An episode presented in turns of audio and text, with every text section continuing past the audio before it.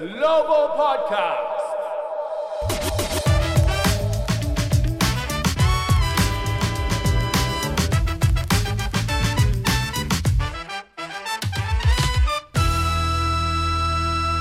Hello everyone! ウィザーズグローバルポッドキャストへようこそザック・イクマです。 ウィザーズのサマーリーグの日程が日本時間の今朝終わりました。チームは1勝3敗でした。で、1巡目全体15位指名のコーリー・キスパート選手なんですが、4試合で9.5得点、スリーが29%だったんですけど、まあ、今日のペーサーズ戦のスリーポイント4分の0を除くと、それまで3試合ではスリーが35%とまずまずでした。まあ、実は今回プロトコル入りしている選手もいて正ポイントガードが不在の中でのこのサマーリーグのウィザーズのチームだったのでその部分が特にキスパート選手のスリーの成功率に響いたのかなと思います。サマーリーグ中にヘッドコーチを務めたマイク・ミラーコーチは今日試合後にキスパートはものすごくマチュアーだと成熟した選手だと絶賛していましたディフェンスも激しくやりましたし内容は良かったですしキスパート選手ウィザーズのキャリアをいい形でスタートしましたさてここ2ヶ月でウィザーズは新ヘッドコーチコーチングスタッフの就任そして大型トレードとドラフトでロスターがガラッと変わりました。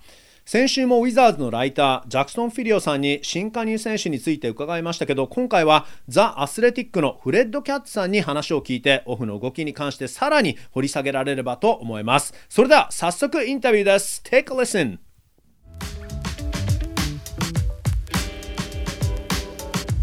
Hey, Fred, how are you? I am great. Thanks so much for having me on, man. I always appreciate Awesome. it. Thank you for being here. It's always great to pick your brain. How have you been?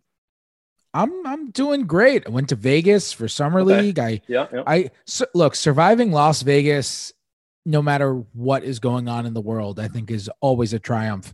And uh, doing it doing it now is is even better. It was really nice to go there and see people and do the job in person for the first time in a while. It was it was really fun. I had a great time. Okay. えーフレッドさん、実はあのサマーリーグの取材でラスベガスに行っていたそうなんですけど、えーものすごく楽しかったと。そして、まあ、なんとかしのいだという言い方をしているんですけど、久しぶりにあのいろんな人にね、実際に会って、ズームとかではなく、リモート的ではなく、実際に会って、えー取材ができたのがすごく貴重だったと言っていますね。Well, I've enjoyed your off-season coverage, and um, let me ask you this right off the top, because I know Tommy Shep- Shepard uh, during his uh, end-of-season press conference talked about uh, this wasn't going to be a run it, running it back kind of team. That he was ready to take risks. But are you surprised by all these moves, the magnitude of the moves that were made? I think you kind of have to be. I mean, I I expected something to happen. You heard murmurs about the possibility of Westbrook getting traded in the the couple of weeks leading up to it, but I mean, Mhm. you know, this is a total renovation of the roster. They are just completely different. And aside from Bradley Beal, I mean, the Mhm. core is totally different. Uh, you know, last year it was it was just totally different guys. I mean, you got Dinwiddie coming in. Mhm. They drafted Kispert. You've got the three Lakers guys and Montrezl Harrell and Kentavious Caldwell Pope and uh, and Kyle Kuzma. Aaron Mhm. Holiday's coming over. Uh, it's it's just a completely different makeup. They lacked wings last year. Now you got Kyle Kuzma can guard big wings. You got KCP can guard basically one through three. Uh, I think he's probably going to start at the three for them. Uh, Mhm. It's it's just a totally different roster, and it's deep. I mean, they Mhm, can go. You know, I I don't think necessarily their eighth man, for example, is way better than another team's eighth man, but I Mhm. think they probably have three guys at the end of the rotation, like their tenth, eleventh, and twelfth men, who are the quality of an eighth or ninth man. And I think I this is the season for that to happen. This is the Mhm. season where that's going to be a huge advantage. It's the second straight season with a short off season. We saw all of the injuries that happened this past year. Uh, Mhm. I, I, I, I worry that that's going to be a trend into this year for players too. The pandemic obviously isn't over, so you could have players getting stuck in the health and safety protocols for you know Lord knows how long. So having that depth is going to be a huge advantage this year, and and I have to imagine that went into the decision making process putting together this roster. Okay. Okay.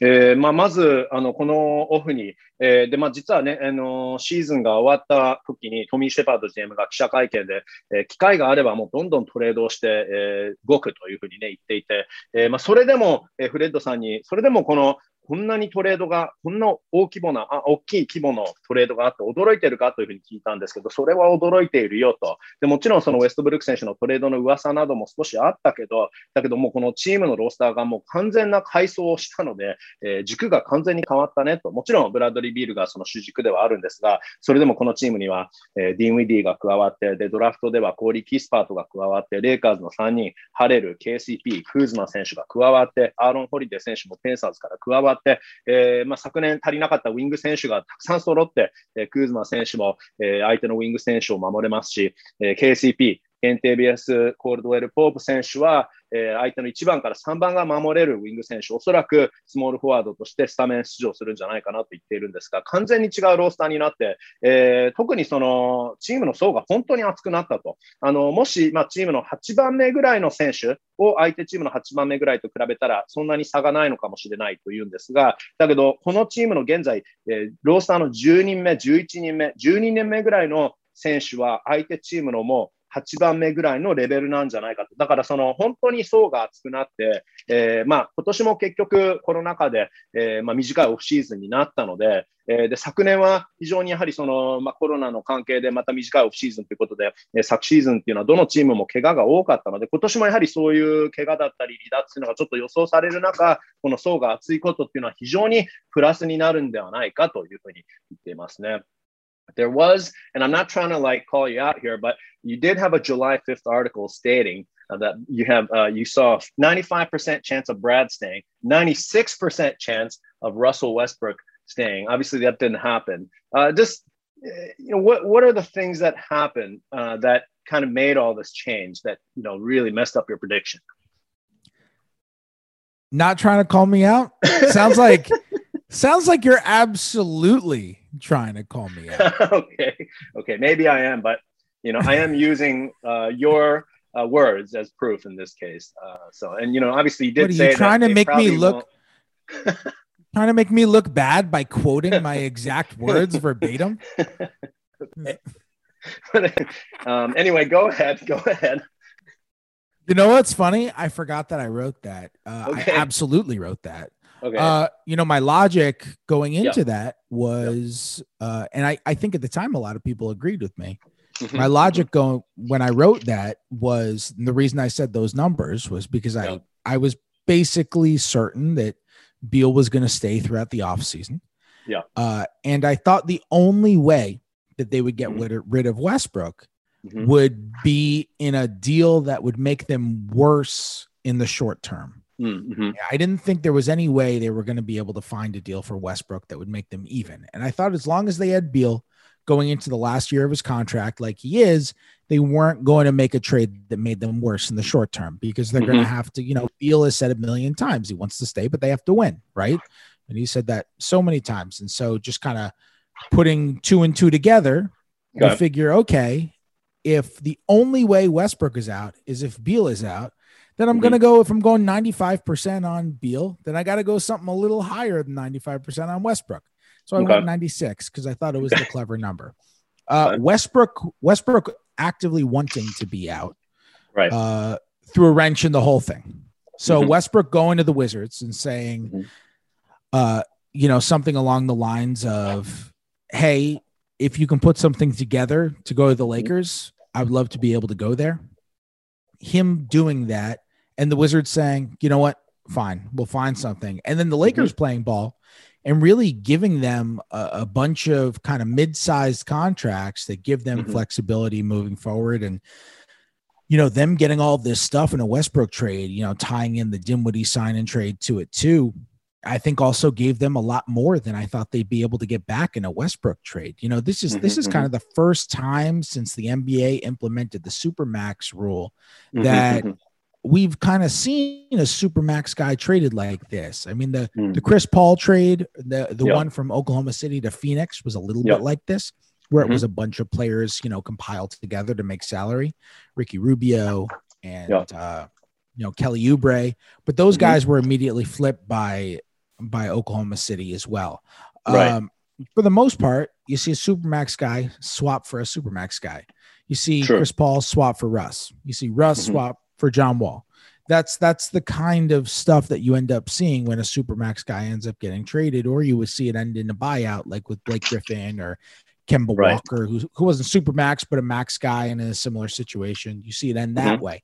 Uh, so so I just didn't anticipate that a trade like this would be possible to come across. And Mhm. uh, props to the Wizards for acting quickly and and kind of being able to get value in a situation that we've seen his you know in recent history in the NBA. It's it's difficult to get value for a guy on a supermax contract. That's a very expensive contract. Uh, Yeah.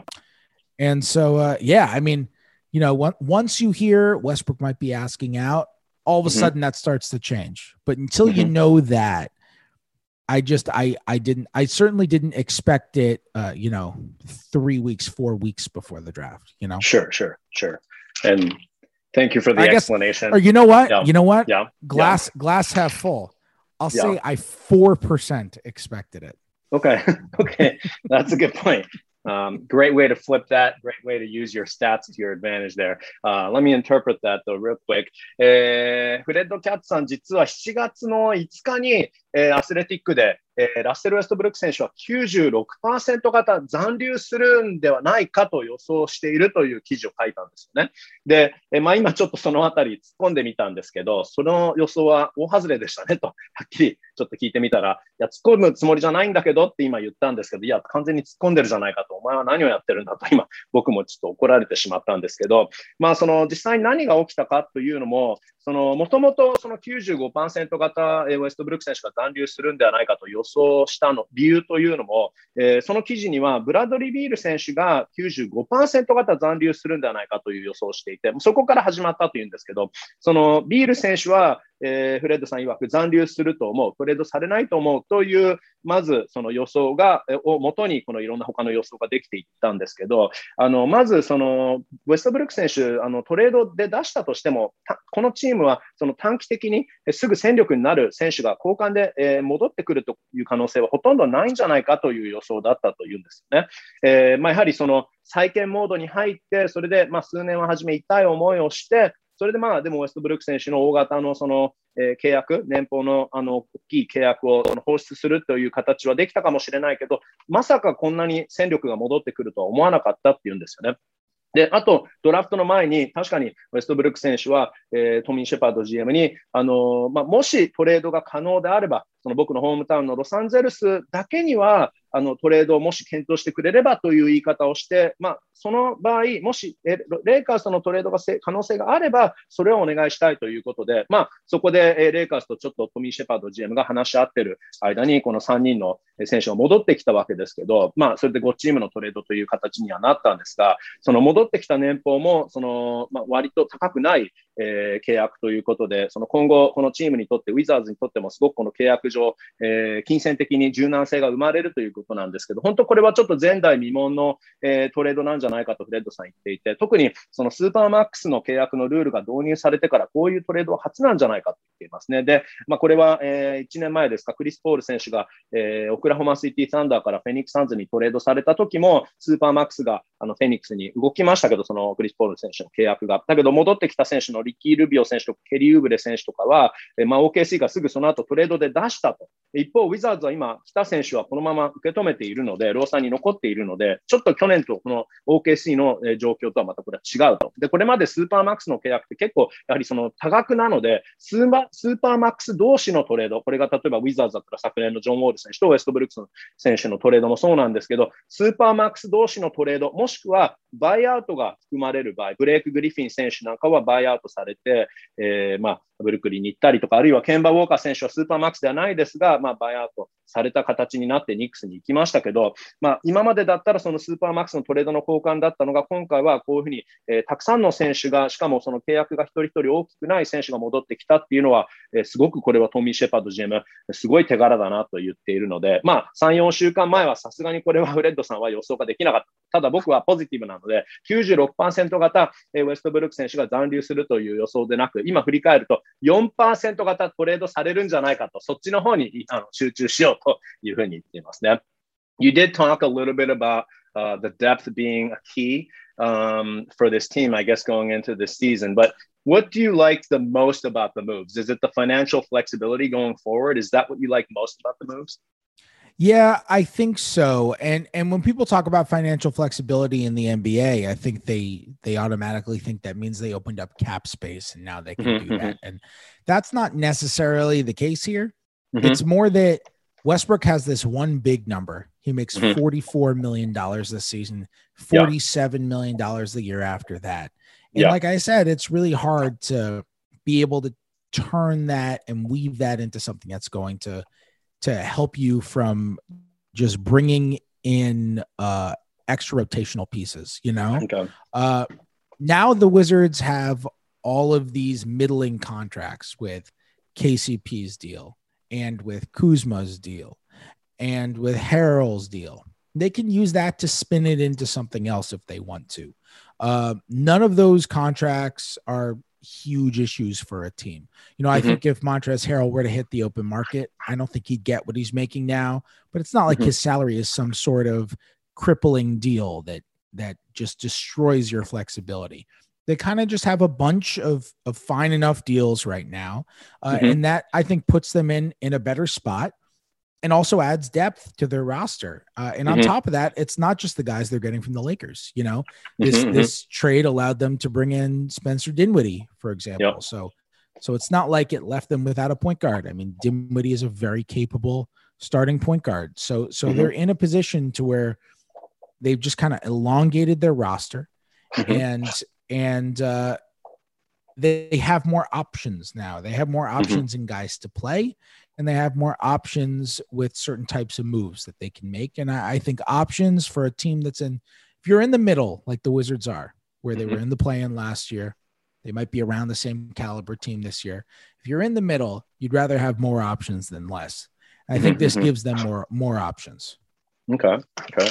えーまあ、そしてトレードの何が良かったかというと、まあ、あのやはり金銭面の部分が一番良かったのかと聞いてみたんですけど、そこは大きいねと言っていて、あのまあ、そのサラリーキャップのスペースがこれでできたというわけではないと、そういうふうに思われがちだけど、そうではなく、何が大きいかというと、ウェストブルック選手のやはり、えー一人の契約、一人での契約が高額だったので、今年は44ミリオン、来年は47ミリオンの契約、まあ、こういう形で、えーレイカーズにトレードはできましたけど、まあ、本来だったらそう簡単に動かせる契約ではないので、えーまあ、そういう意味ではすごくこれ大きかったというんですけど、これ、まあ、や帰ってきた選手、えーたくさんの選手がね、えー一人、ウェストブルック選手一人がまあ5人に一瞬で変わったわけですから、ローテーションピースが揃ったと。で、レイカーズからはその KCP、クーズマ、ハレル選手が、えー加わって、えーまあ、本当にこの、えーチームにとっては、もしこの先また何か動きが必要なとき、この3人もあの高額の契約ではないので、まあ、もし必要であればその3人をトレードで動かして、また他のピースを、えチームに加えることもできるかもしれないので、その本当にこの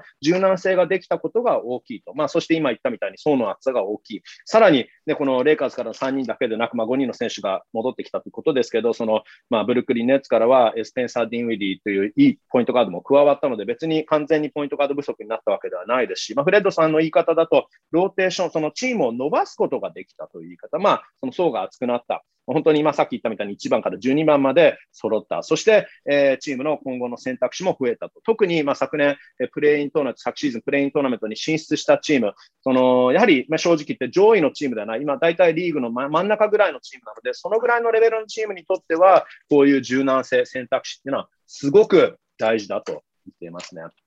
Um, it looks like on paper, yeah. I mean, the team is definitely um, deep, and it, it, it's all going to depend on, how, I guess, how the pieces fit.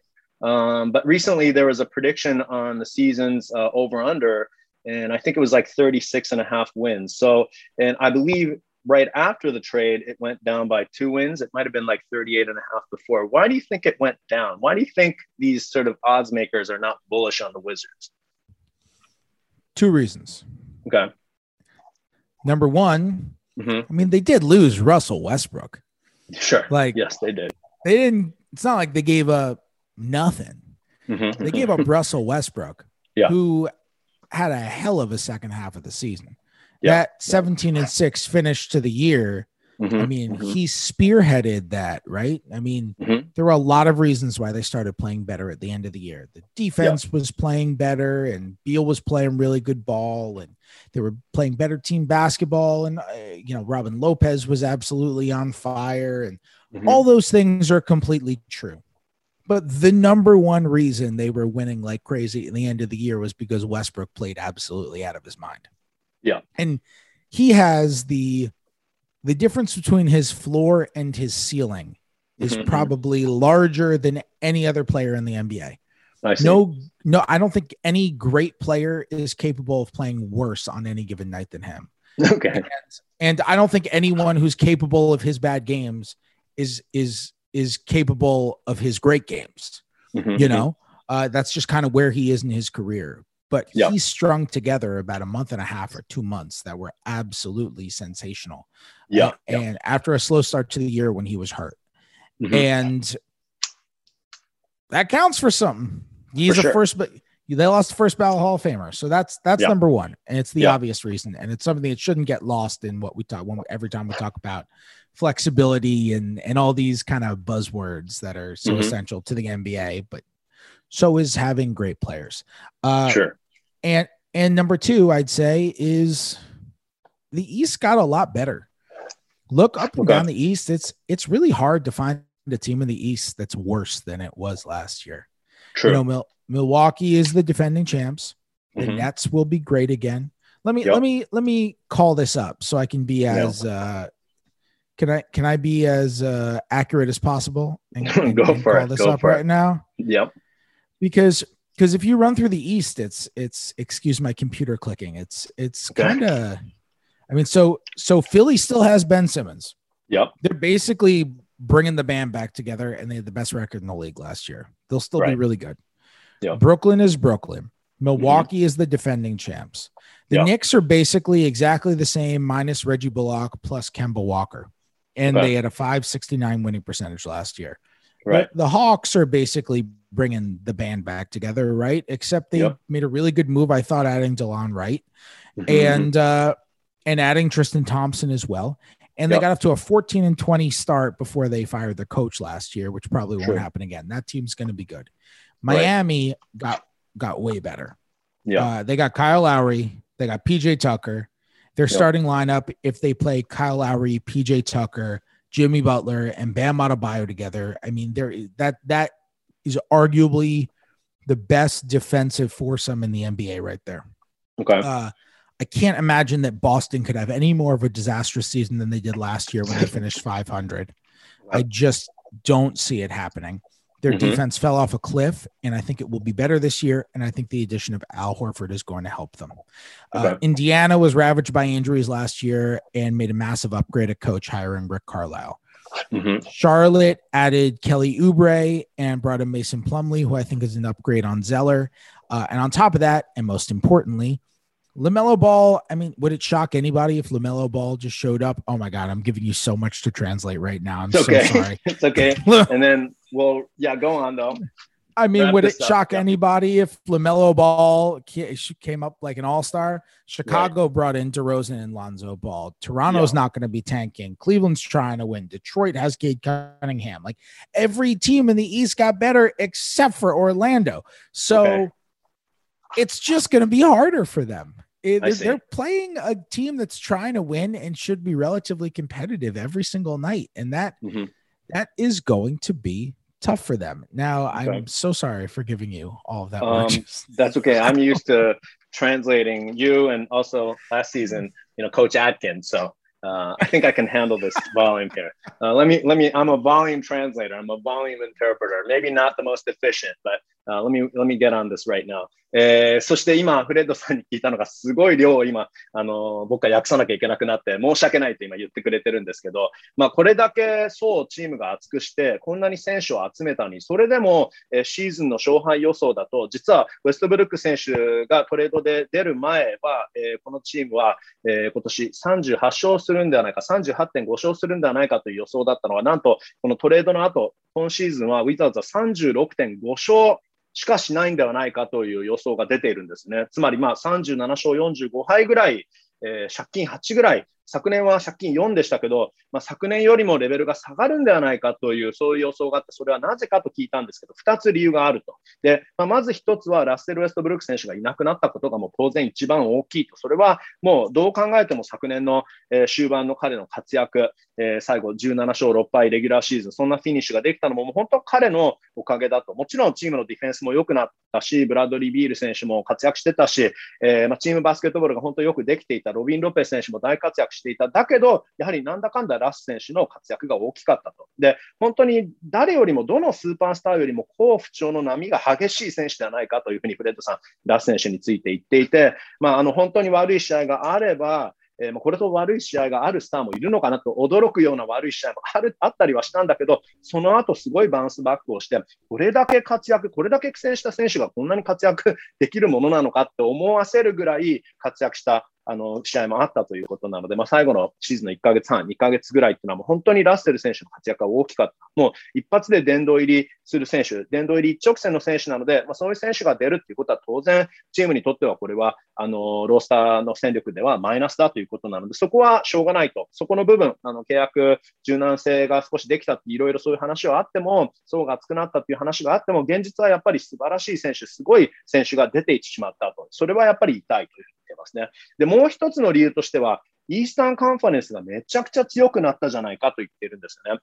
で、例えば、まあ、イースト、フレッドさんが今コンピューターを眺めながら一つ一つ解説してくれたんですけど、まあ、フィラデルフィアは昨年最高勝率だった。そしてベン・シモンズがまだいる。ブルックリンはブルックリンで当然強い。バックスはディフェンディングチャンピオン、えー、なので当然強い。ニックスはまレジブロックはいなくなったけど、えー、ケンバー・ウォーカーが入って引き続き今年も強いんではないかと。で、アトランタ・ホークスは昨年14勝20敗のスタートで、ヘッドコーチがその時点で、えー、まあ解雇になりましたけど、えー、まあ、解任になりましたけど、だけどそういうスタートは今年は絶対つまずきはないだろうと言っていますし、デロン・ライトとかトリスタン・トンプソンの加入も大きいと言っています。で、マイアミに関してはカイル・ラウリー選手が加わって、PJ タッカー選手が加わって、そして、えー、バム・アデバイオ選手、ジニー・バトラー選手、この4人のスタメンのメンバーだったら、この5人のうちの4人がスタメンだったとしたら、もう本当ディフェンスがこれ一番うまいその4人ではないかというふうに言っていますし、で、まあ、昨年不調だったボストンは、どう考えても5割のチームではないと。そしてアル・ホーフォード選手が戻ってきて、またすごくそこはしっかりとしたと。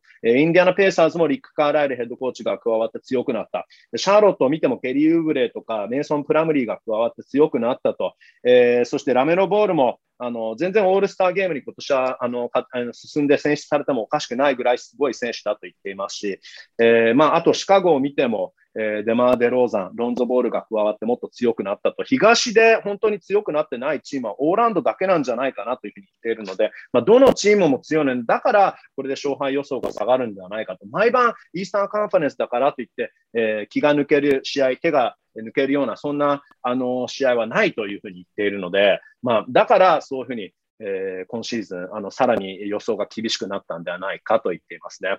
There, I interpreted it all, I think. Uh, not sure how effective I was, but I'm I got impressed. It yeah, so that I'm I am impressed. like the Russell Westbrook of interpreters. And if, if I'm, I'm just gonna, if I may say so myself. But anyway, uh, so uh, let's just talk about the team's depth. And you know, uh, you mentioned Kyle Kuzma earlier, and and we even before we started taping, we talked about Davis Bertans. Um, you know, there are a lot of bigs now on the team how do these moves affect Rui's spot on the depth chart? And I know that Tommy Sheppard in his press conference the other day kind of indicated that Rui may still start, but I don't know if that's even going to be the case. I mean, what are your thoughts on that, and how, how do you think these moves affect his standing? Yeah, I would guess that he would start. I would be surprised okay. if he didn't start. I, I mm-hmm. think I might even put it at 96% chance. Okay. Okay. Starting. Okay. Uh, um, I would think he would start. I certainly would say he's the favorite to start. Uh, I would also say that Caldwell Pope is the favorite to start at the other four position next to Beal okay. and Dinwiddie. Yep. Uh, I think the organization is very invested in his development as it has been, but you're right. I mean, the forward position is extremely clogged up, mm-hmm. especially if Caldwell Pope is going to take up minutes playing the three, because yeah, you're going to sure. have Rui taking up what 30 minutes at the two forward positions, probably, right? I mean, yeah he'll play a minuscule amount as a small ball five on given nights, but it won't okay. be a won't be an amount worth commenting on in a conversation like this. You've right. got Kuzma who Mhm. commands playing time at the two forward positions. Yeah. You've got Bertans, who commands playing time at the two forward positions. Yeah. Uh, you've got Corey Kispert. You've got Deni Avdija. Uh, Yeah. Avdija, of course, is is really only going to play at the three and the four. Also, Kispert could play Mhm. like the two or the three, depending on what kind of lineup you're playing. Yeah. It's just a lot of guys to wedge Yeah, in. yeah. You've only got 96 minutes at your Right. forward positions. Right. If Rui's going to take up 25% to 30% of those minutes, I mean, where probably more, where where are the other minutes going to go? I Mm-hmm. mean, someone is who you look at and you think, all right, that guy is going to play. Mm-hmm. Someone like that is not going to play. Uh, you know, you look at Kispert and you say they drafted him in the first round in part because they thought he was NBA ready. He might Yeah. not. Avdija started as a rookie, but he might not. Bertans is on the second year of a five-year, eighty million dollar deal. But if he doesn't play well, he's going to be in jeopardy because they have so much depth there. You know, Kuzma, Kuzma's really a two-way guy. He's a reliable defender, and Yeah. he can create his own shot and he can knock down an open three. KCP is going to play, and I think Rui is one of the guys who's going to play. But that being said, if Rui comes out and he really struggles, let's say he takes a Mhm. step back, his jump shot isn't progressing, his team defense isn't progressing, he's still kind of just like a one-on-one defender who can have it some nights but not have it other nights. There are Mhm. going to be guys breathing down his neck to get his spot into that rotation because Kuzma's a reliable player. KCP is a reliable player.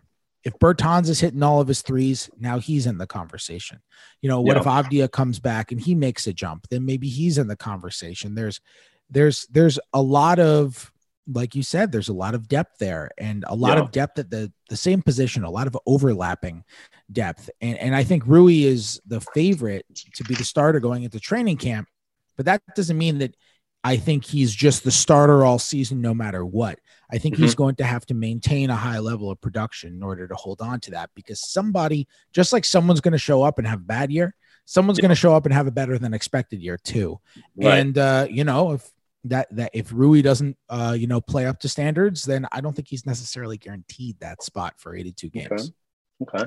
えーまあ、そしてこのチームの層が厚くなったというところで、それは八村選手に、えー実際にプレイングタイムとか、あるいはスタメンするのかしないのかとか、そういう部分に対してどう影響するかと聞いてみました。で、まあ、あのちなみにですけど、トミー・シェパード GM は先日の記者会見では、えー八村選手は、えースターターとして、出場するんではないかという、そういうような感じのニュアンスの話し方をしていたので、まあ、一応チームとしては方針は、今、八村選手はスタメン出場するんではないかと、まあ、予想はできるんですが、フレッドさん曰く、96%の確率で八村選手が、スタメン出場するんじゃないかと、僕はその96%の予想を今度はこっちに使うよと言っているんですけど、まあ、あのーやはりなんだかんだすごくこのチームのフォワードの、えー数が増えたので、えーまあ、特にもし、えーケンテビアス・コールドウェル・ポープ選手が、えーまあ、2番だけでなく3番でスタメンをされると予想されているので、もう3番をそこでやることによって、あのそこで KCP もフォワードの分数に食い込んでくるので、えーもう本当に誰が、ね、その外されるのかってちょっと心配があるぐらい、八村選手がまあ4番、3番、そして時には5番で30分ぐらい出場すると予想して、えーカエル・クーズマ選手は3番と4番ができる。ベルタン選手もまあ4番だけど3番もできる。キスパート選手が、えまあ2番と3番。アブディア選手も3番と4番。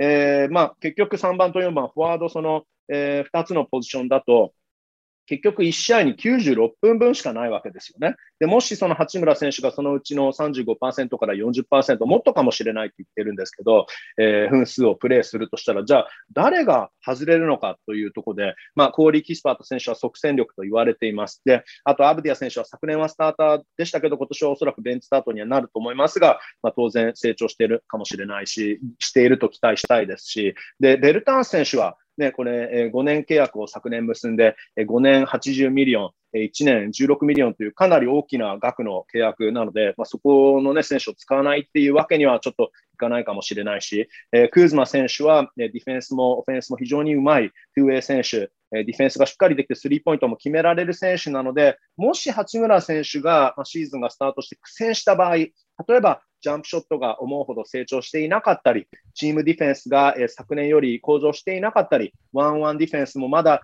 ちょっとその波があったりした場合、えー、プレイングタイム、八村選手のプレイングタイムもひょっとして厳しくなるかもしれないと。えー、まあ、とりあえず今いるフォワードを見ると、クーズマ選手、KCP 選手は非常に安定した選手だと言っていますし、もしベルタン選手のスリーポイントが今年も初めから好調だったとした場合、そしてアブディア選手が非常に大きくステップアップしてた場合っていうのは、あの、まあ、キャンプに入る上、キャンプに向けて、八村選手はスターターとして入るかもしれないけど、今年は本当結果を出さないと、えー、そしてね、不調の選手もいれば、好調な選手だってね、シーズンを通して好調な選手だって突然出てくるかもしれないので、まあ、そういう意味では本当に今年は競争が厳しくなるんじゃないかなというふうに言っていますね。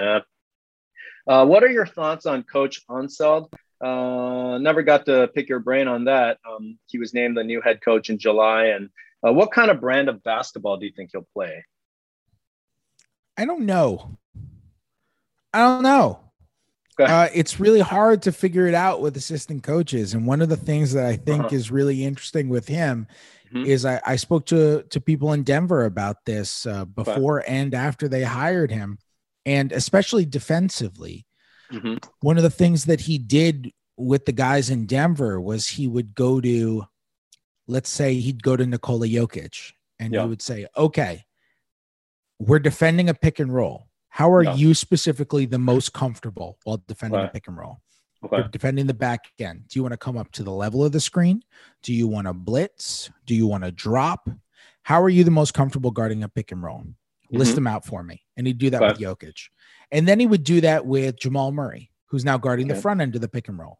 How okay. are you the most comfortable guarding it? You want to go over the screen? You want to go under the screen? You want to blitz a guy? How you want to do it? And you have that list out. And then he do that with every player. And you would take this, this all this information and compile it together and then figure out, okay, I'm going to create a system that gets maximizes everybody's comfort level. Okay. Based on the personnel that I have. And we're going to mm-hmm. have consistent principles, but I'm going to try to get everybody in their most comfortable position as much as possible. Okay. And the reason why I mentioned that, I yeah. I think it's obviously a great way to design a defense if you're able to do that successfully. Okay. But it means I don't know what the heck his defenses are going to look like because they're I totally see. personnel based and he's got all new players. Right. So so I just I don't know. I think mm-hmm. he seems very methodical. Everybody yeah. says he's very methodical. Okay. Uh, I know one of the things he really impressed with is at his interview was just how prepared he was. Uh-huh. He showed up with like full game plans of this is how to run the offense, this is how to run the defense. I think he wants more movement offensively. Mm-hmm. He told me in a conversation that we were having that he wants fewer one pass and no pass possessions. The Wizards right. are 29th in the league in passes per game last year, according to Second mm-hmm. Spectrum. I think okay. that's something he would like to improve stylistically. Mm-hmm. But in terms of what type of offense they're going to run, what type of defense they're going to run, I don't really know. I'm very interested and excited to find out. Uh, sure. But I, I'm not totally sure how how they're going to do it. Okay. Okay. Good answer, but great insight. Thank you. Uh, of course, you know, because you've asked the Denver staff, so you know exactly what's going on here.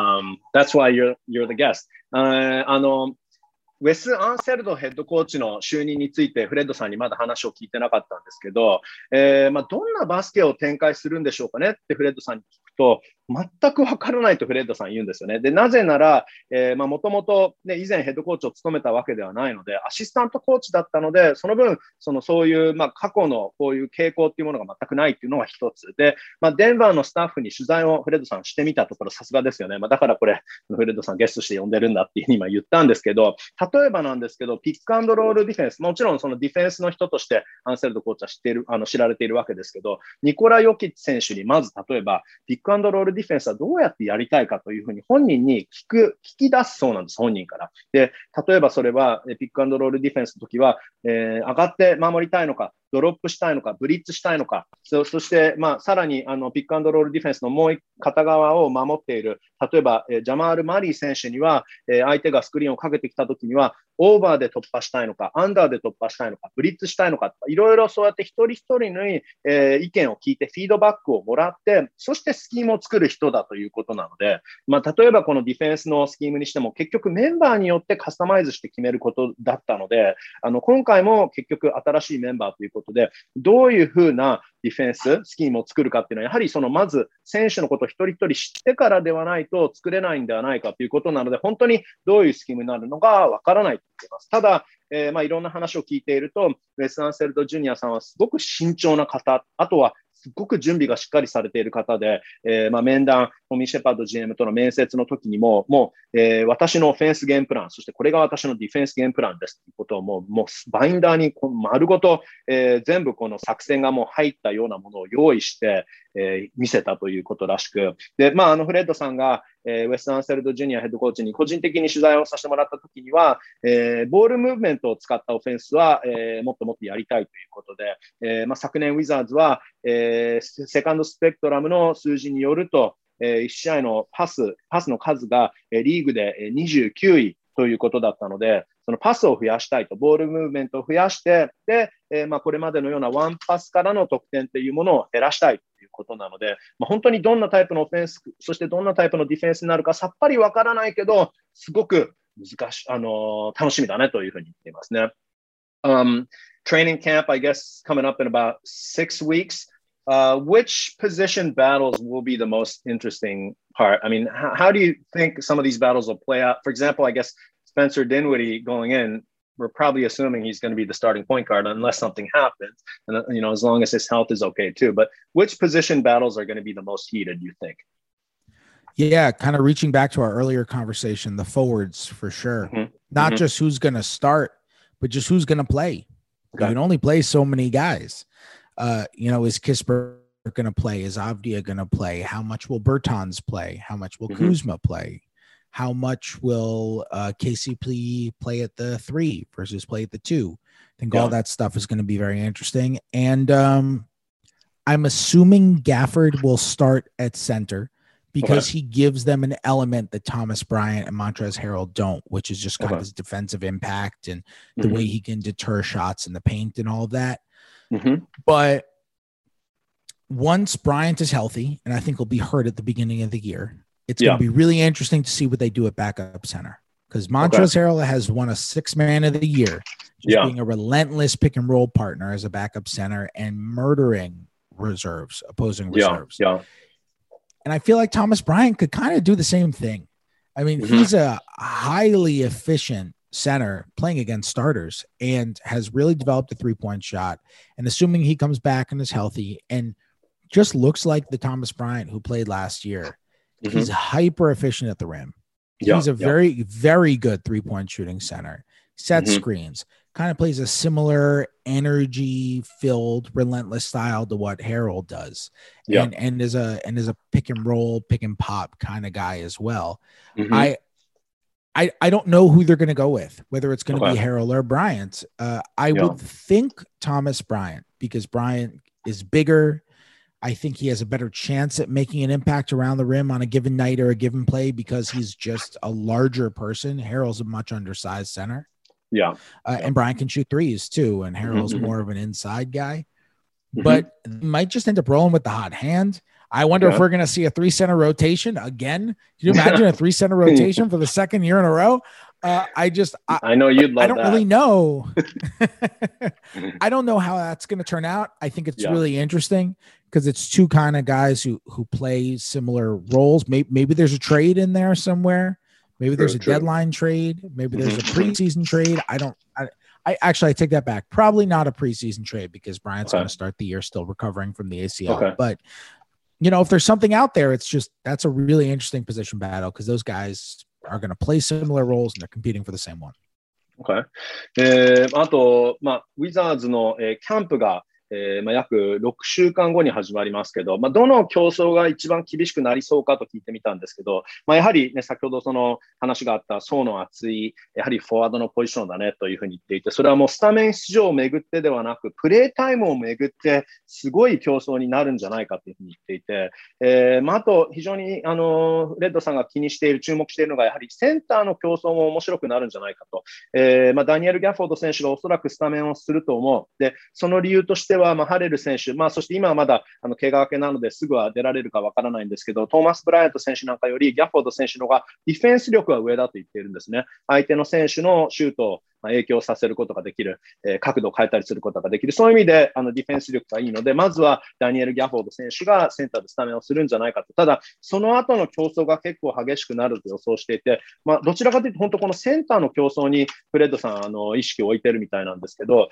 えー、まあ、トーマス・ブライアント選手が怪我から戻ってきたときに、えー、まあ、ハレル選手との競争がすごく注目になると言っていて、まあ、当然ハレル選手は2年前、シックスマン・オブ・ダ・イヤーでしたけど、まあ、相手のセカンドユニットを完全に破壊できる選手だと。ただ、トーマス・ブライアント選手もフィールドゴールの効率などがすごく良くて、ハレル選手にはできないこと、スリーポイントが打てること、それは大きいと。あと、まあ、スクリーンもトーマス・ブライアント選手は仕掛けるのがうまいですし、えー、まあ、さらにハレル選手みたいな、えー、エナジーをたくさんもたらすことができる選手。まあ、だけど、ハレル選手、ピックアンドロールはすごくうまいけど、TB 選手はピックアンドロール、そしてピックアンドポップもできるということなので、まあ、そういう意味で、まあ、あの、体はね、もっとトーマス・ブライアント選手の方が背が高いですし、ハレル選手はやはりどちらかというとアンダーサイズのセンターなので、これが、ま、シーズン中の競争、トレーニングキャンプの競争だけでなく、このセンターの競争はトーマス・ブラント選手は怪我明けで今まだすぐ出られそうではないので、このシーズン中の競争がすごく激しくなるんじゃないかということなので、もしかして昨シーズンのように3人のセンターのローテーションがまたあり得るのかと、もしかして一番調子のいい選手がもう常に出場するっていう可能性もあり得るし、だけど、おそらくこれはシーズン中に、えー、ま、センターのポジションでのトレードが出てくるんじゃないかなと言っていますね。Just real quick about Summer League. uh, Corey Kispert. And I know the team was lacking like a true point guard, so maybe he wasn't set up all perfectly all the time. But uh, there was that game, I think yesterday, Kispert was uh, four for seven from beyond the arc, 18 points. So he looked like that kind of guy who's NBA ready. How NBA ready do you feel like he is after seeing him play again on the Summer League court? And, um, you know, this is kind of junk food fodder, but uh, what would be your prediction for points per game and three point percentage? Might as well. I think he can shoot 40% from three. Okay. I think that's possible. It, mm-hmm. His percentages are going to depend on who he plays with, I think.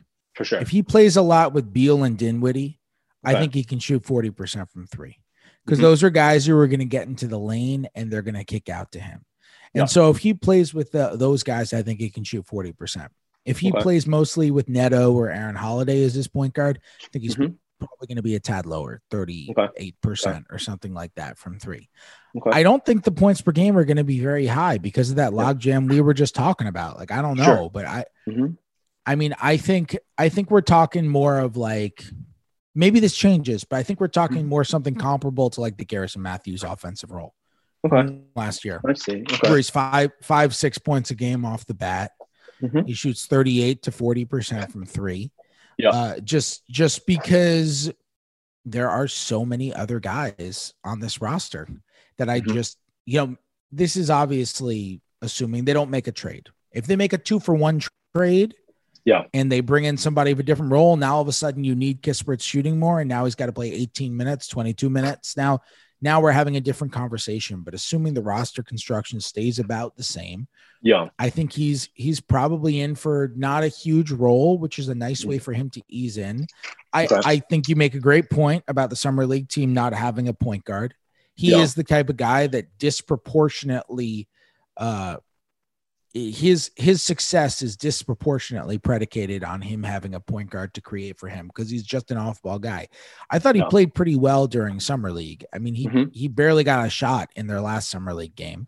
He was mm-hmm. able to get up some in their second to last one against the Bucks when he had those 18 points. But I yeah. thought he was consistently active, Thought he was setting mm-hmm. screens very willingly. Thought he was running around screens very willingly. Thought he read the game well. He attacked closeouts when he was given the opportunity to do it. I thought there were a number of times where he was wide open and the ball just never came his way. And there's just okay. nothing you can do about that. I mean, the sure. Wizards didn't even have a, a summer league caliber good point guard, right? Because Cassius right. Winston was out. So yep. they were just in a situation that was really difficult for him. I thought he did a pretty good job making of it what the best that he could. And um, I think his job will be a lot easier. He gets to play a lot of minutes alongside Bradley Beal and Spencer Dinwiddie. Okay. And by the way, uh, you said that if there were a trade, he'd be playing about 20 minutes a game, or if there weren't? I think if they make a trade that's like a two for one or something yeah. like that, uh, yeah. you know, they give up two guys, they bring back one, and all of a sudden, mm-hmm. maybe he's playing 20. I, I think now. Yeah I could see it being inconsistent. I could see him playing 20 some nights and I could see uh-huh. him playing with the go go. At moments Okay, this okay. year, just so they can get him more minutes. I I Mhm, think mhm. kind of all of that is on the table. Okay, okay. えーまあ、そしてコーリー・キスパート選手について、まあ、ちょっと予想してもらったんですけど、えーまあ、まず、ね、この時期にちょっと予想してもらうのも恐縮なんですけど、まああのーでも、えーまあ、例えばスリーポイントは40%ぐらい NBA でも打てる選手になれるんじゃないかと言ってますね。ただ本当にコート上で誰と立っているかによるし、えーブラッドリー・ビール選手と例えばスペンサー・ディンウィディ選手と一緒に立っていれば、えー相手がたくさんペネトレートしてリムアタックして、えーそしてキックアウトしてくれて、まあ、フリーな状態でキスパット選手も打てるということなので、その時は40%ぐらい打てるんじゃないかと。ただ、もし、まあ、例えばアーロン・ホリデー選手とか、ハウルネット選手と同じ時間帯に立っていたら、それがもしかして38%ぐらいまで、えーまあ、それでもいいパーセンテージだと思いますけど、そのぐらいなんじゃないかなと。え1試合平均の得点はそんな高くならないと思う。それはまあ単純にプレイングタイムがそんなにもらえないかもしれないということで、まああの昨シーズンのギャリソン・マシューズ選手の、えー2021年版と思ってもいいんじゃないかという言い方で、まあ、だから1試合に5得点、6得点ぐらい、えーまあ、3はだいたい38から40%ぐらいなんじゃないかと。もしこの先、えーチームがやっぱりちょっとフォワードが多すぎるねということで、えートレードでもし例えば2対1のトレードで選手を2人出して1人、まあ、戻ってくるようなトレードがあったとして、もっとキスパート選手のシュート力が必要とすれば、すぐ必要とすれば、そしたら20分くらい出るかもしれないけど、だけど、まあ、今の状態だと20分出る試合もあれば、全然本当に出ない試合もあったり、もしくはあのプレイングタイムが十分、えウィザーズの方で、え足りない、あの出場で機会がないので、キャピタルシティゴーゴー G リーグの方で少しプレーするかもしれないということもあると言ってますね。で、まあ、確かにサマーリーグでは、あのまあ、コロナの影響などもあり、まあ、キャシャス・ウィンストン・ウィンストン選手もいなかったので、えーまあ、実際に正ポイントガードがいなかったんですよね。で、まあ、コーリー・キスパート選手はやはりクリエイターというよりかはオフボールの、まあ、シュータータイプなので、やはり本当に、えポイントガード、うまいポイントガードがいるかどうか、えクリエイトできるポイントガードがいるかいないかで、全然あの彼の調子の良し悪しというか、シュートの精度も変わってくるので、えまあ、その部分、サマーリーグではちょっと大変だったけど、それでもいい結果を残せたと。バック戦の18得点も良かったし、あのオフェンス力だけでなく、まあ、得点力だけでなく、そのスクリーンもいいスクリーンも仕掛けたし、クローズアウトも良かったし、まあ、フリーだったけど全然ボールが回ってこなかったっていう時もあったと。それはもう単純にポイントガードが、ね、ちょっと足りなかったというところでプレーしていたことだけど、まあ、だけど、そのクオリティスパット選手、まあそれでもあのサマーリーグではいい内容の活躍、いい内容のプレーができたんじゃないかなと言っています。Uh, and real quick, what would be your sort of, and again, it's way too early to call this, but your prediction, season over under for wins for the Wizards? Man, I haven't thought about it much, so I gotta throw it. Yeah, I'm probably just the gotta first throw one it out asking. there. Yeah. I think they're, I think they're in the play-in range. Yeah. Probably about where they were last year. Okay. I'd probably put them somewhere around 38 wins. Okay. I think I think if they end up getting to 500 or a little above, it'll Mhm. be because the depth the depth really helped them.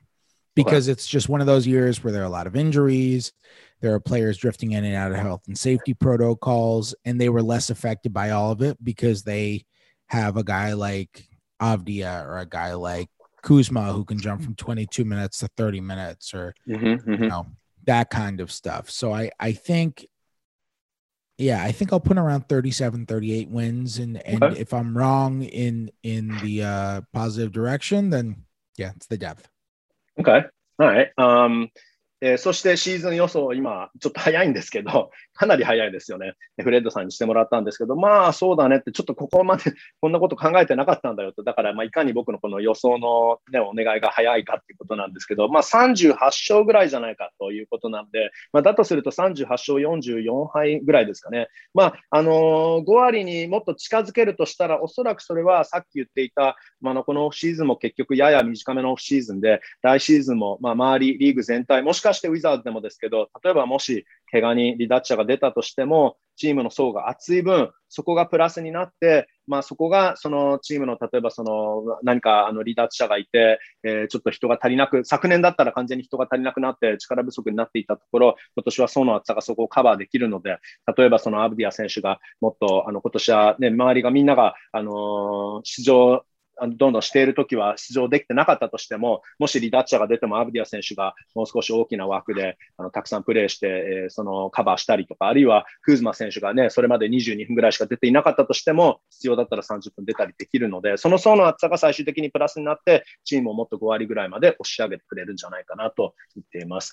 Uh, I think we've talked for about maybe almost, not quite an hour, but quite a bit. So, Uh, just one last thing, unrelated to the Wizards. Do you have any time to talk a little bit about Shohei Ohtani here? Dude, I always have time to okay. 大谷選手のことにだったらいつでも時間あるということで、もういつも実はフレッドさんと僕はもうそのウィザーズのポッドキャスト、ウィザーズの話してない時も大谷翔平選手の話ばっかりなんですけど、uh, So what are your thoughts on the greatest ball player of all time? That's what, that's what I'm calling him right now. I don't know if you agree or not. When is this podcast running? It's running like right after, and I know he's 0 for 4 today at Yankee Stadium. And I'm going to call that the yeah, first yeah, the, the game, is, but the game, the game, the game's over. Yeah, because when he started in Yankee Stadium, he got yeah. shelled. Yeah, he did. Uh, he leads the league in home runs, and he has a 2.93 ERA. Yeah, and I know that off the top of my head because I am uh-huh. always aware of yeah. Shohei Ohtani's statistics at uh-huh. any given moment. Yep. It could be four yeah. in the morning. Okay. I could be in the middle of sleep. Someone could yep. wake me up Okay. And I would know that Shohei Ohtani has 39 home runs and has yep. a 2.93 ERA okay. like 92 innings. He yep. he it's the most I know I've spoken about Ohtani with you a million times. I don't remember yes. if we've done it on the podcast or not. Maybe not. It's yeah. it's he is the most exciting athlete in all of sports. Uh-huh. It's amazing. Yeah. I love watching him. Yeah. It is unbelievable Mm-hmm. I try not to miss his starts. Yep. It's extraordinary yep. seeing a guy throw that hard with that yep. kind of stuff mm-hmm. and be able to hit the ball a million miles. It's yep. just, I just never thought it would happen. It's amazing. Yeah. yeah. No, it, it really is kind of sometimes like I'm left speechless. Um, over here uh, in Japan, you know, where I am right now, uh, a lot of the games are going on like in the mornings here, right? So everyone here, it's like everyone here wakes up to a Ohtani home run is what it is recently. So it's just unbelievable. I know. well, so, somebody had a. Uh, oh no, go ahead. No, no, go go ahead. Okay, I'll interpret it real quick though. Um, まずそのフレッドさんとちょっといつもウィザーズと関係なく、どうしても大谷選手のことをちょっと聞きたくて、以前、ポッドキャストで話してないよねっていうふうにフレッドさん言っていたんですけど、話してるかな？ちょっとこの大谷選手については一度話していたかもしれないんですけど、えー、まあ、今日はね、ヤンキースタジアムで4打数ノーヒット。これは、えー、フレッド・キャッツさんの呪いかと、なぜかというと、フレッドさん、フレッドさんはあのニューヨークシティ、あのニューヨーク出身でヤンキースタジアムからその離れてないところにあの実家があるので、これはキャッツ家の呪いなんじゃないかと今日はね、ニューヨークで4打数ノーヒット。で、実は、えー、現地の6月30日、大谷投手はヤンキースタジアムであれは1回途中7失点の試合ありましたよね。あの試合、えー、フレッドさん、実際に、えー、生では見に行かなかったんだけど、お父さんと、お父さんもあの大谷選手のことが大好きらしくて、お父さんとヤンキースタジアムに見に行こうかって検討していたら、やめたということだったんですけど、あまあ、とにかくそのヤンキースタジアム、ニューヨークに、え大谷選手来たら、えー、打ち込まれてしまったので、あのあれはちょっとキャッツ系の呪いかもしれない僕はずっと言っているんですけど、あのフレッドさん曰く、もうあの大谷選手に関しては、僕がもうあのいつどこでも何時に起こされたとしても必ずホームラン数と防御率は頭の中に入っているということなので、えー、彼の防御率が今2.93で、ホームラン数が39ということはもうもちろん分かっていて、毎日それはもう頭の中でチェックして更新しているというんですけど、あの大谷選手は今正直もうそのいい今見てて一番楽しいえ野球選手だけでなく、一番楽しいアスリートだというふうに言ってますね。もう彼が成し遂げていることはとんでもない。信じられない。まさかこんなに早く球が投げられて、そしてあんなに遠くに打球が速く打てるという、こんな選手がまさか出てくるとは思ってもいなかったと言っているので、まあ、確かにそうですよね。It's unbelievable watching him hit. Um, you know, used to be, seems like he would jump on these fastballs, and then a lot of these guys are now just I don't know if that's the pitch sequence or not, but all these home runs he's hitting now are like sliders that are like low by his feet, and he just kind of is able to just scoop it up and launch that. You know, I don't know how he does it. It's unbelievable. His wrists are so strong. Uh-huh, uh-huh. I would I would love to see what he I mean I don't know if I'd love to see it because seeing a guy pitch and hit the same season is so incredible, but I'm so curious to know what he would do if he just concentrated on one side for an entire True. offseason and an entire season. Like like if he just came in one year and said, I'm just gonna pitch because Yeah. pitchers are so particular with their routines, right? Yeah. A guy they throw every five days Uh-huh. and one day is this specific kind of recovery workout the Mhm. next day is this specific kind of massage and then this specific kind of recovery workout. And you get this amount of sleep right? Mhm, and then the next day is your throw day. And then Yeah. the next day is another recovery day. Mhm, and you have this very specific routine and you're studying scouting reports throughout all of it and you're memorizing how to pitch to all of these different hitters and you're gathering reps and experience and knowledge and you're taking care of your body in a way that you just can't if you're DHing the other days when you're not playing right it's Right. just not possible and Right. and that doesn't even get to the the mental side of things where you only have to throw yourself into this one lane as opposed mm-hmm. to two lanes right the guy's got what he's like averaging like 11 11 and a half strikeouts per nine innings right now right. he's got a 293 era Yeah. his stuff is is totally unhittable. Mhm. i can't even imagine what he would be doing if he just said you know what? Screw it. I'm not going to hit. Mhm. I- let's let's just throw everything into pitching. My mind my body my recovery my routine everything is going to be pitching. What what would he be doing? I mean would he be the best pitcher in baseball? It's Mhm. and and the same goes for the other side. If he just Yeah. said you know what? I'm i'm just going to be a position player. Just Yeah. for a year i i i would wonder how great he would be i don't ever actually want him to do it Mhm. because even if he were the best pitcher in baseball Yeah. and a first ballot Hall of Famer as a pitcher, Yeah. it would be a greatness that we've seen before. You know, we've seen Jacob deGrom and we've Mhm, we've mhm. seen Pedro Martinez and Greg Maddux and Randy Johnson and you know we've seen we've never seen this though. So I don't I don't want him to do it. This is a Yeah. unique kind of greatness. It's completely Yeah. unique to him. But I Yeah. still remain so curious. Like if he just threw everything into pitching, what how good like would he be the best pitcher of the last 30 years? I I don't I don't know. It's just Mhm, mhm. I, I, that mystery it kills me, but Mhm. it's uh but I kind of never want to learn the answer. Right. It's funny that you mentioned that because those are the things that I mean, you know, obviously, you know, sports commentators in the States, but also in Japan had been saying this whole time when he was going over to the States, uh, especially because he seemed more polished as a pitcher. So they're saying, well, don't hit, just focus on pitching. Or or when he started hitting and had no problem hitting major league pitching, and especially when he got hurt as a pitcher, and people were saying, well, just focus on hitting. So it's funny how his greatness makes people, and like you said, it's just out of curiosity, but wonder how what he would be like if he were just doing one thing. But then he wouldn't be that Shohei Ohtani anymore. So it's really kind of funny in that sense. I'm going to interpret that real quick. あの最近、大谷選手は、ね、そのストレートを仕留めて、ホームランを打つだけでなく、あの低めの変化球をすくい上げて、ホームランを打つシーンが、まあ、僕はすごく多いかなっていうふうに感じていて、まあ、そのことに関しては、もうフレッドさん、本当手首が強いんだよねって言ってるんですけど、そのこれだけの二刀流選手、でこれもあの二刀流だからすごい、二刀流だから夢が楽しいんだけど、だけどちょっとそれに反したことを言って、で実際はそのどっちかに専念はしてほしくないんだけど、なんだけど、もしバッティングの方、あるいはピッチングだけに、えー、1シーズン専念した場合、どんな活躍ができるかっていうの、ちょっとそこも興味深い。なんだけど、実際はやってほしくないっていうんですよね。だから、もう本当にそれくらい夢があるというか、それくらいこんなことも、あの、どんな選手に実は本当はもし1個だけに集中したらできるのかなっていう、その想像をやっぱりしちゃうくらい夢があるという選手なので、まあ、本当にすごいなと思うんですけど、メンタル面がすごいんじゃないかなと、フレッドさん言っていますけど、And by the way, you mentioned his ERA 293, but if you know he didn't have that uh, Cats Day, uh, June 30th, uh, you know, seven runs over two thirds, I think uh, he couldn't get out of the first inning. I think I think it was like something like his ERA would have been like 240 or something right now, which is just insane. But あのとにかくどっちかに専念したら えー、どれだけの選手になっているのかなって、ちょっとそこも興味深いんだよねって、やっぱりメジャーにはジェイコブ・デグラムとか、ペドロ・マルティネスとか、えー、グレッグ・マダックス、ランディ・ジョンソン、それくらいのピッチャーに慣れてるかもしれないし、まあ、本当に30年に1人ぐらいしかいない、そんなピッチャーになってるのかもしれないけど、本当なんかミステリーに包まれて面白いなっていうふうに言っています。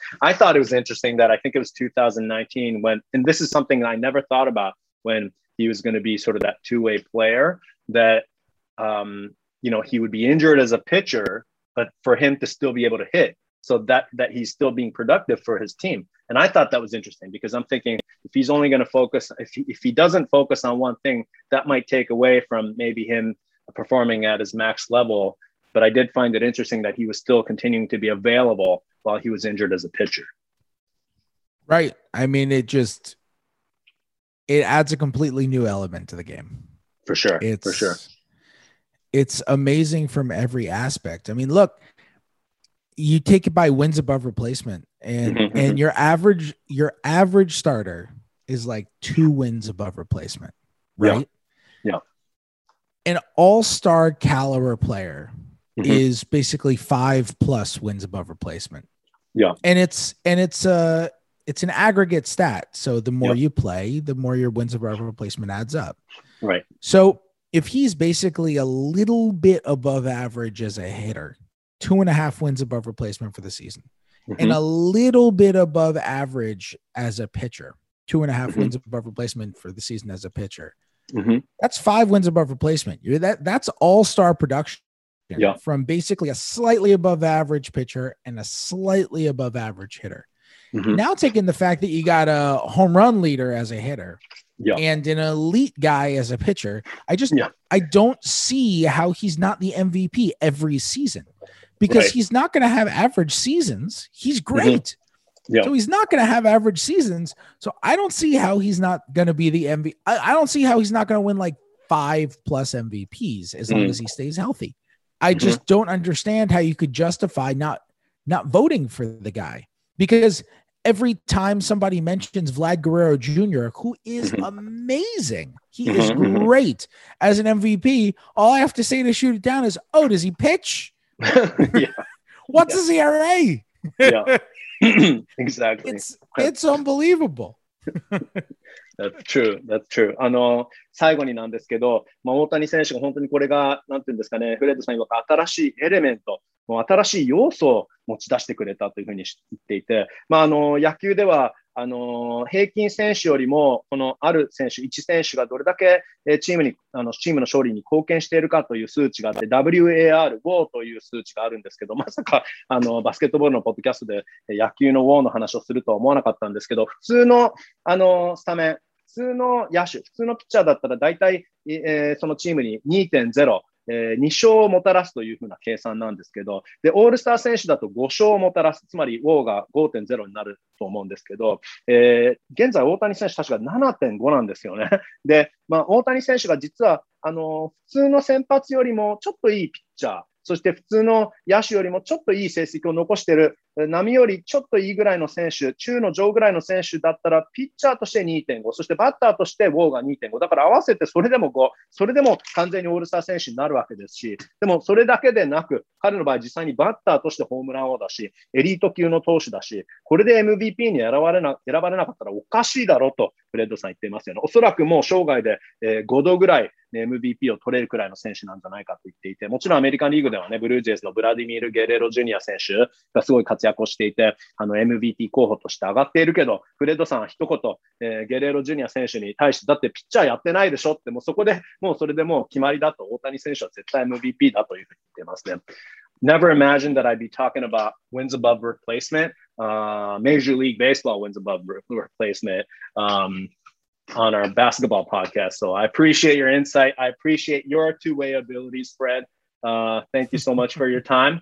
And uh, it was great catching up with you. It's always great to potting together. So thank you for having me on.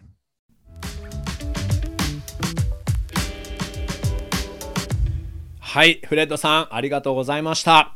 最後は大谷選手の話でかなり盛り上がりましたけど、まあ、どうやらキャッツ家では大谷選手のことをもう見たくてしょうがなくて、えー、でニューヨークではテレビで普通にエンゼルス戦ってやってないですからね。ニューヨークの地元テレビはヤンキース戦とメッツ戦の放送ですからフレッドさんのお父様は大谷選手を見るだけのためにわざわざ MLB の配信パッケージを購入したそうです。いやーキャッツ家でもなんですね。大谷フィーバーすごいですね。